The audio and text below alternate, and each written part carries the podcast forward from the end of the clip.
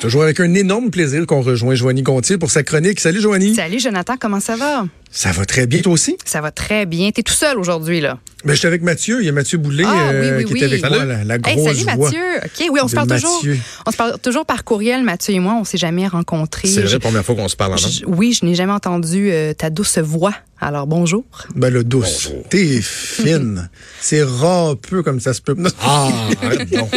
OK, Joanie, tu commences par nous parler du, euh, du mot expression de l'année. On, on arrive là, là, dans les bilans, dans les, dans les tops, et on se demande souvent, euh, c'est quoi le mot de l'année? Oui, exactement. Chaque année, le dictionnaire Oxford arrive avec son mot ou son expression de, de l'année. Puis le mot ou l'expression de l'année, c'est choisi su- suite à une grosse analyse de données qui englobe le langage, la culture, l'ambiance, puis les préoccupations qui ont régné tout au long de l'année. Et de tout ça, euh, ben, les spécialistes réussissent à sortir une espèce de grande tendance, puis hop, ça donne le mot ou l'expression de l'année. Alors, avant de vous les révéler, qu'est-ce que vous pensez que c'est? Est-ce que vous avez des petites idées ou c'est relié à quel thème? Parce que c'est plus tough de, de- de dire exactement Ben précisément là, quoi le mot. on euh, est un peu tard dans l'année, mais si on avait, si, si l'expression est arrivée plus tôt, j'imagine que OK Boomer aurait scoré assez Ah, OK, fort. boomer.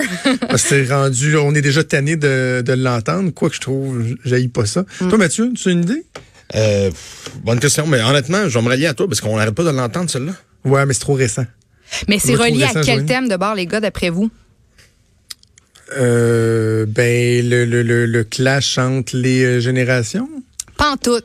C'est relié à l'environnement. Oui, exactement. Non, je, pensais que tu voulais dire, OK, Boomer, on le relie à quel thème? Non, non, Ah, non. OK, ah, ben oui, l'environnement, ben oui, avec Oui. Greta Thunberg, ben oui, c'est clair. Exact. Alors, l'expression de l'année, selon le dictionnaire Oxford, c'est climate emergency, donc urgence climatique.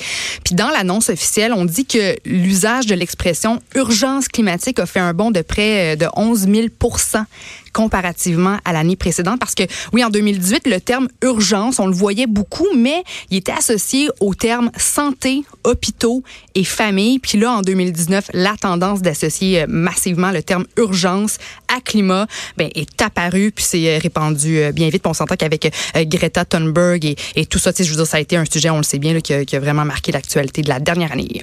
Ah, mais 11 000 c'est du stock. c'est du stock 11 000 c'est du pourcentage en titi Vraiment, vraiment. OK. Ça va baisser de combien l'an prochain? Hein? Ben, je- moi, j'ai l'impression que ça va aller en, en- en augmentant parce qu'on on fait face réellement à une urgence climatique. On n'a pas le choix d'agir puis d'en parler. Puis il faut que ce soit sur les lèvres de tous. Alors moi, je pense que ça va continuer à être un sujet euh, très, très, très important au cours des, des prochaines années. Mais en même temps, Joanie, comme on parlait avec Germain Belzile euh, tantôt de l'école des HEC, des événements comme on a vu cette semaine avec euh, la pénurie de propane, ça, Mm. nous laisse quand même comprendre qu'on peut pas du jour au lendemain tout changer. là. Il y, a- il y a des choses qui, qui, qui demeurent euh, importantes et tout ça doit se faire de façon, euh, de façon ordonnée. OK. Euh, une première mondiale, une contraception Oui. pour hommes. C'est ben moi je connaissais l'abstinence. Ben oui, le condom, l'abstinence ou la vasectomie, OK? Ben oui, c'est ça. J'ai hâte de vous entendre là-dessus. Alors oui, c'est la toute première contraception pour hommes dans le monde. Euh, donc la première, en fait, alternative officiellement à la vasectomie, serait sur le bord d'être approuvée en Inde.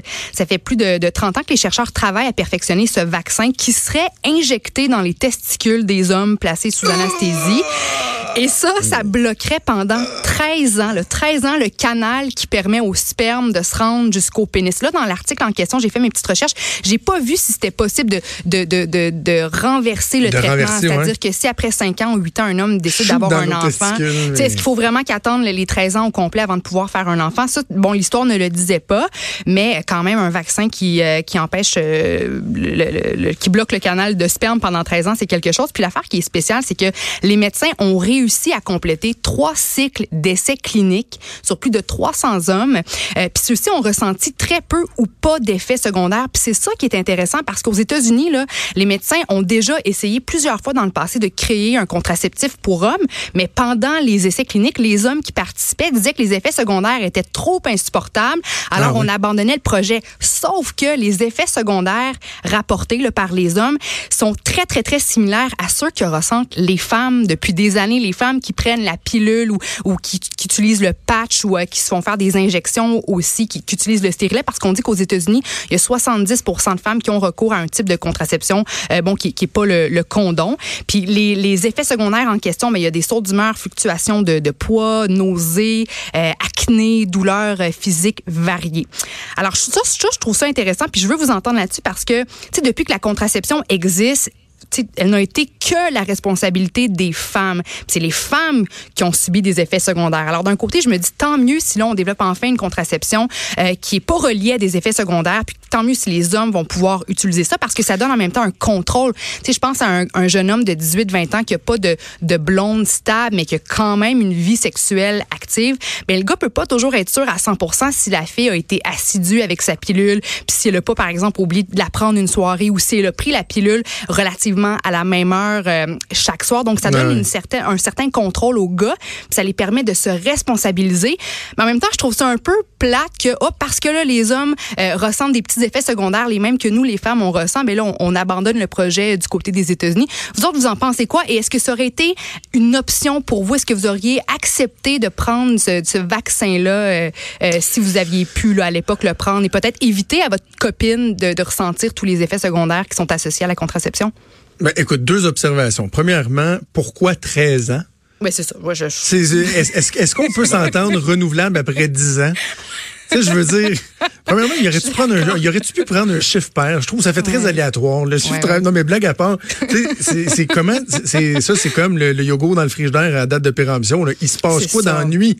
Tu sais, 13, 13 ans. ça veut dire qu'à 13 ans, est-ce que c'est du jour au lendemain, il se passe mm. plus rien ou c'est très, tu sais, on peut-tu entendre qu'au bout de 10 ans, refait-on vacciner? Première chose. Deuxième ouais. chose, moi, ma crainte, on, on peut parler aussi de la responsabilité après, mais ma crainte, c'est l'effet pervers que ça, ça a. C'est que la facilité d'avoir des, des, des, contraceptions, des moyens de contraception, tout ça, ça vient euh, surtout chez les jeunes, puis on le voit de plus. En fait, chez les jeunes, mais il y a un phénomène aussi chez les personnes euh, aînées, c'est que ça vient désensibiliser les gens à l'importance de se protéger mmh, oui. pour les MTS.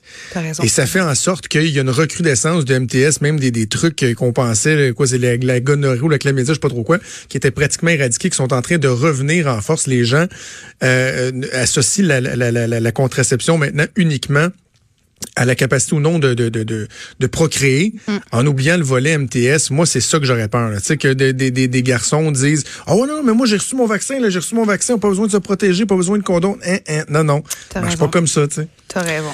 Toi, Mathieu? 13 ans, c'est long. Ça, c'est sûr. Ça, ouais. 13 ans, si ta situation change, tu dois attendre 13 ans. Je trouve ça oui, long. Mais en même Par temps, contre, il y a plusieurs hommes qui se font vasectomiser aussi. Ça, c'est une, une, option un petit peu plus drastique. Puis on sait jamais à quel point, tu sais, si ton couple euh, se brise puis que tu rencontres une autre femme puis que là, soudainement, elle, cette femme-là veut des enfants puis toi aussi, tu es tellement amoureux, tu veux créer un enfant avec elle. Dans le sens que c'est une alternative, mais je comprends, je suis d'accord avec toi que 13 ans, c'est long, là. Par contre, que les hommes puissent faire leur part de ce côté-là, moi, j'ai aucun problème. C'est une bonne Hum. chose. Bon. Mais c'est juste le 13 ans. Bon, puis l'endroit de la piqûre, ça c'est Oui. sûr que des fois Hey, un vaccin fait mal sur un bras. Mais vous êtes endormi. testicules. Mais vous êtes endormi. Vous êtes endormi. OK, bon. Mais Mais qu'on ben, fasse notre part, c'est correct là, mais C'est-tu sûr qu'on est endormi? Parce que la vasectomie, on n'est pas endormi, me, me, me- m'a-t-on dit? En fait, on. Parce que moi, ça fait partie de mes réflexions, là, avec Oui, mes oui, deux enfants, une famille qui est bien complète euh, et et t'es pas endormi. Là, on parle d'une anesthésie comme locale. Ben en fait, c'est quoi? C'est moi qui ai ajouté endormi. C'est seulement écrit placé sous anesthésie. Alors tu as raison. C'est vrai que ça peut être une anesthésie. Oh, bon, ça veut probablement dire qu'il donne une première piqûre première pour te piqûre geler. dans les. Puis une deuxième piqûre qui arrive là, toi équipé des, C'est des, pas des, le des- fun, des seringues. hein? Mais en même temps, en même temps, euh, puis j'irai pas de, de, de joke macho comme je fais des fois avec ma blonde euh, là-dessus sur euh, c'est ça, c'est tout le temps nous autres qu'il faut qu'il fasse. Parce qu'évidemment, c'est une blague, mais Hmm. justement, tu sais, les, les femmes en font beaucoup de sacrifices. Là. Tu parles de, de- de la protection, de la contraception, euh, Joanie. Euh, même chose avec euh, les, euh, les grossesses, pas juste l'accouchement, là, la grossesse, l'accouchement, ce qui vient après, etc. Donc, tu sais, que l'homme puisse faire sa part, ne serait-ce qu'on on parle, bon, dans, dans certains cas de la vasectomie, d'un moyen permanent. Mm. Mais ou d'un moyen temporaire, si effectivement on dit qu'il n'y a pas plus d'impact, que c'est juste une piqûre, que d'un, c'est moins risqué, tu as moins de risque de, de, de, de voir, euh, tu sais, comme par, euh, la, pilule, que la personne, bon, oublie une pilule, puis là, tu deviens plus vulnérable ou quoi que ce soit. Et surtout, ben, c'est le, le taux aussi, par exemple, qu'il faudrait garantir. Là, Si c'est un genre de 85% puis que je suis aussi bien de mettre euh, un condom quand même, ben, je, vais m'éviter la piqûre, puis je vais garder juste un condom. ben, en fait, ce serait aussi efficace que la pilule, là, donc c'est c'est presque sûr et certain que, ça fonctionne quasiment à 97% je pense que j'avais lu. Alors ça, à ce niveau-là, c'est quand même une, option qui est sûre et, sécuritaire. Là, mais, euh, mais en tout cas, on verra bien qu'est-ce qui va, qu'est-ce qui va euh, découler de tout ça. Si jamais bon, les, les tests vont commencer à se faire aux États-Unis ou au Canada, ce, serait, ce sera intéressant de voir comment ça va évoluer tout ça. Intéressant. OK, tu voulais nous parler, ben, je parlais tantôt de, de clash de génération, tu voulais nous parler de la notion de d'amitié. Oui, là, c'est une étude, on dirait que je sais pas pourquoi ils ont fait une étude là-dessus parce que c'est un peu une évidence, mais euh, il y a des... Euh, donc, c'est une étude qui a été faite par des chercheurs du University of Leeds en Angleterre, une étude qui a été publiée euh, récemment dans le journal scientifique Psychology and Aging, qui révèle que les personnes d'âge moyen, donc ceux qui ont entre 45 et 65 ans, sont plus satisfaits dans leur relations euh, d'amitié que les jeunes parce qu'ils ont moins d'amis, mais leurs relations sont de qualité. Ont des bons amis proches, pas beaucoup, mais des bons, peu de bons amis proches. Tandis que les jeunes aujourd'hui, avec les médias sociaux, ben ils ont vraiment un vaste réseau, des centaines d'amis, mais mais de moins en moins de vrais bons amis avec des relations euh, personnelles qui sont très très très satisfaisantes. Alors, je trouve que le résultat, c'est pas surprenant, pas surprenant. On sait qu'aujourd'hui on est de plus en plus connectés, mais on dirait qu'on est de plus en plus seul parce qu'on a toujours le visage dans notre téléphone, sur nos tablettes. Alors, j'avais envie de savoir quel type d'amis, les gars, vous êtes. D'abord, est-ce que vous avez quelques bons amis ou vous avez vraiment une grosse gang dans la vie? Vas-y donc, Mathieu. Ben, je te dirais euh, quelques bons amis. C'est sûr que j'ai beaucoup de connaissances, mais des vrais amis, là, à qui tu parles encore au téléphone. Mm. Et boy, pas beaucoup. Quelques-uns. OK, quelques-uns. Quelques-uns. Les autres, on va s'écrire, on va se texter, on va se voir. Mais tu sais, de dire, à soir, euh, jase au téléphone, là? Mm. Oh boy.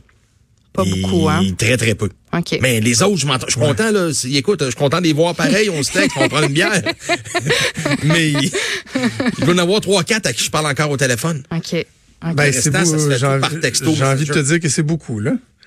Moi, sincèrement, j'exagère, je, mais j'aurais envie de platement dire que j'ai pas d'amis.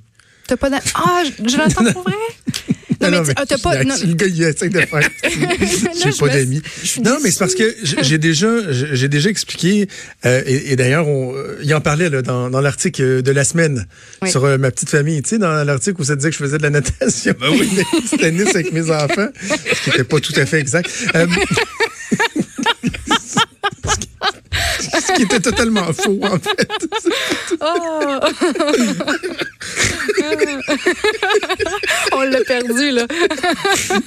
mais tu, tu l'as entendu, celle-là, Joanie? Ben non, mais je. C'est que, que j'ai fait l'entrevue avec la semaine qui est super fin, le journaliste très sympathique et tout ça. Mais tu sais, à un moment donné, lui, il, il, il, il faut qu'il résume ce qu'on a dit pendant une heure de temps. Mais c'est ça, c'est pas Tu sais, je disais que, par exemple, quand j'étais jeune, mes parents m'avaient suivi beaucoup dans tous les sports que je faisais, que je jouais au mm. hockey, au baseball, j'ai fait du tennis, de la natation, et que ça faisait Mathieu, il l'a échappé.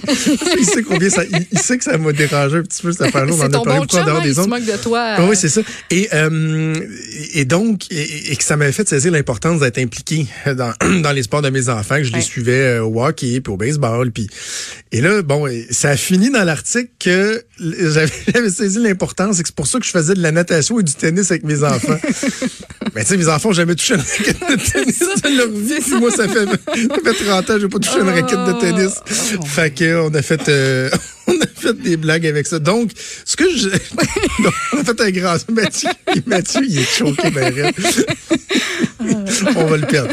Euh, donc, tout ça pour dire que j'ai une situation familiale qui fait en sorte que dans ces années-ci, le temps que j'ai à consacrer en dehors du travail, en dehors du travail de ma blonde, la priorité, c'est la famille. Puis c'est mon couple, c'est de passer du temps en couple, c'est de passer du temps la famille, faisant en sorte que j'ai moins de temps pour voir mes amis, les appeler. Tu sais, j'ai encore une base d'amis. Puis quand je dis une base de ceux qui sont demeurés, les amis de quand j'étais jeune, j'en ai deux ou trois maximum. Alors qu'avant, on était une quinzaine. Ceux que j'ai gardé le contact, euh, c'est ça. Sinon, ben, t'évolues aussi, donc tes amis deviennent aussi des collègues de travail ou des anciens collègues de travail. Tu sais, moi, l'été, il y a une tradition chez nous, je fais des barbecues autour de la piscine, euh, je vais recevoir, euh, tu sais, 10, 15, 20 personnes, je fais une fête du jour de l'an aussi. Euh, les amis viennent, j'appelle ça le, jour de l'an des oubliés. Là. Depuis mm. trois ans, on fait ça. Le 1er janvier, t'as rien, viens chez nous. C'est super éclectique, des gens qui se connaissent pas, puis finalement, ça donne quelque chose de super le fun. Mais au quotidien, de semaine en semaine, j'ai pas ce temps-là à consacrer à mes relations. ta meilleure amie c'est ta blonde, puis ton, ton petit noyau important, c'est ça, c'est ta famille, puis c'est la, la, chose la plus importante de toute façon. Alors, euh, exact. Et toi, toi? Eh ben moi, moi j'ai pas, je suis une terrible amie. Euh, dans mon passé, j'ai beaucoup trop choqué des, des rendez-vous, des sorties. On m'a souvent invité, que ce soit un déjeuner, un brunch, des parties, mais euh, je suis assez casanière. Puis j'ai vraiment, ben un, mon meilleur ami, vous le connaissez, c'est Vincent Dessureau. Ça fait des ben années qu'on se connaît. Puis je veux dire, je l'aime comme un frère. Là. Il sait absolument tout de moi. Il me connaît comme s'il m'avait tricoté. L'inverse est vrai aussi. Puis euh, lui, son conjoint, mon conjoint, les quatre, on est fusionnels. On fait des voyages ensemble. Euh, on se voit, on travaillait ensemble, Jonathan, le moi puis Vincent, tout l'été. On, on, soupait ensemble quand même deux fois par semaine. Là.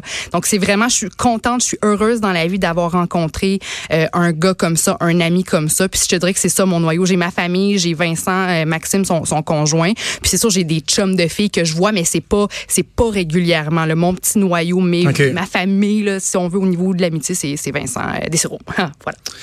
Moi, j'ai l'impression que moins que quand j'étais jeune, de façon générale, les amis sont, euh, les amitiés sont aussi fortes. Mm. Est-ce que, puis en fait, je dis ça, puis je porte peut-être un jugement qui est super gratuit, mais est-ce qu'on est un peu plus dans, dans, dans le superflu, dans des amitiés très justement messages textes, euh, Facebook ou tu sais, moi on, on, on, a pas une grande différence d'âge, toi et moi, Joanie, puis Mathieu, puis moi on a à peu près le même âge, et de passer des heures de temps au téléphone. Là. On fait pas Avec des amis là, tu sais, un ami qui avait une peine d'amour qui t'appelait, tu y parlais, puis tu sais, euh, viens, on va juste jaser chez nous, puis mm. tu sais, là c'est très trendy, on va aller prendre un café, on va aller prendre une bière dans une microbrasserie, tout ça, mais est-ce que en fait, j'aime mieux poser la question que de, de l'affirmer. Je suis pas un sociologue, mais est-ce mhm. que vous avez l'impression que c'est moins fort qu'avant? À, à, 100 Oui, c'est sûr. À 100 C'est artificiel un peu plus. Oui, ben moi, j'en passais beaucoup là, d'heures au téléphone, puis d'aller prendre une marche, comme tu dis, d'aller prendre un café. Moi, c'était ça mon, mon adolescence. Là.